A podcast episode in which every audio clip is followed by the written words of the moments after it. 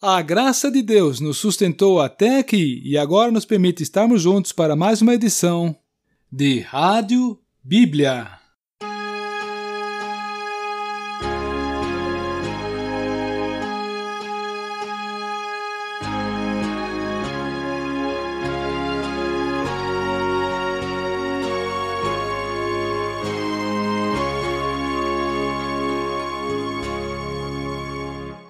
Olá!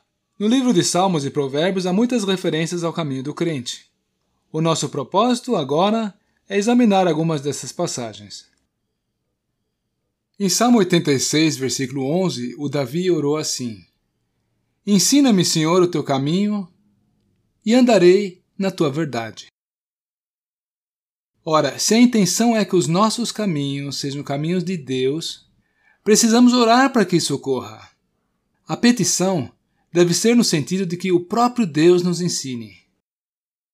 É muito importante salientar isso porque a nossa capacidade, a nossa visão humana, o nosso raciocínio não nos fazem conhecer os caminhos de Deus de jeito nenhum. E o Salomão ele ainda recorda uma coisa interessante associada com esse assunto, que é Provérbios 8, versículo 2.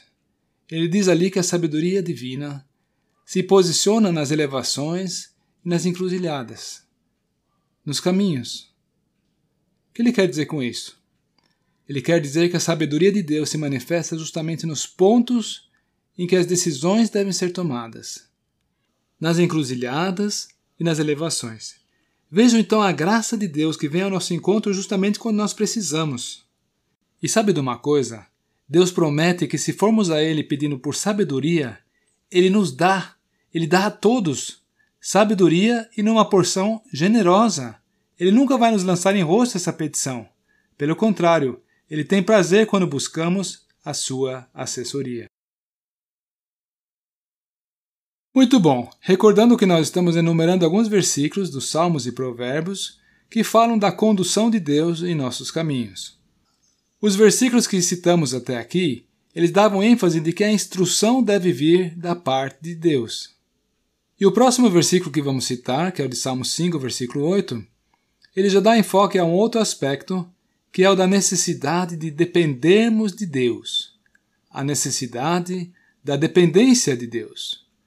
Salmo 5, versículo 8 é outra petição de Davi. Senhor, guia-me na tua justiça, por causa dos meus inimigos. Endireita diante de mim o teu caminho. Refletindo sobre esse versículo, nós verificamos que é necessário que Deus, além de nos ensinar o caminho dele, também vá adiante de nós no caminho para nos guiar. Por quê? O mundo está cheio de inimigos e cheio de perigos. Somente será possível trilhar por um caminho endireitado se o Senhor estiver ante os nossos olhos, e isso todos os dias. É verdade que as pisadas dele são visíveis no caminho. Nós podemos saber, nós podemos enxergar onde devemos dar a nossa pisada também, porque a nossa pisada deve ser compatível com a pisada dele. Mesmo assim, ele se alegra se diariamente recorrermos a ele para pedir a sua orientação e condução. Vamos dar essa alegria a ele? Moral da história: nós somos chamados a seguir as suas pegadas, seguir a rota que ele trilhou, porém jamais podemos fazer isso sozinhos. Nós precisamos da companhia do Senhor. Dependência. Essa é a palavra-chave nesse contexto. Nós precisamos trilhar o nosso caminho em dependência do Senhor.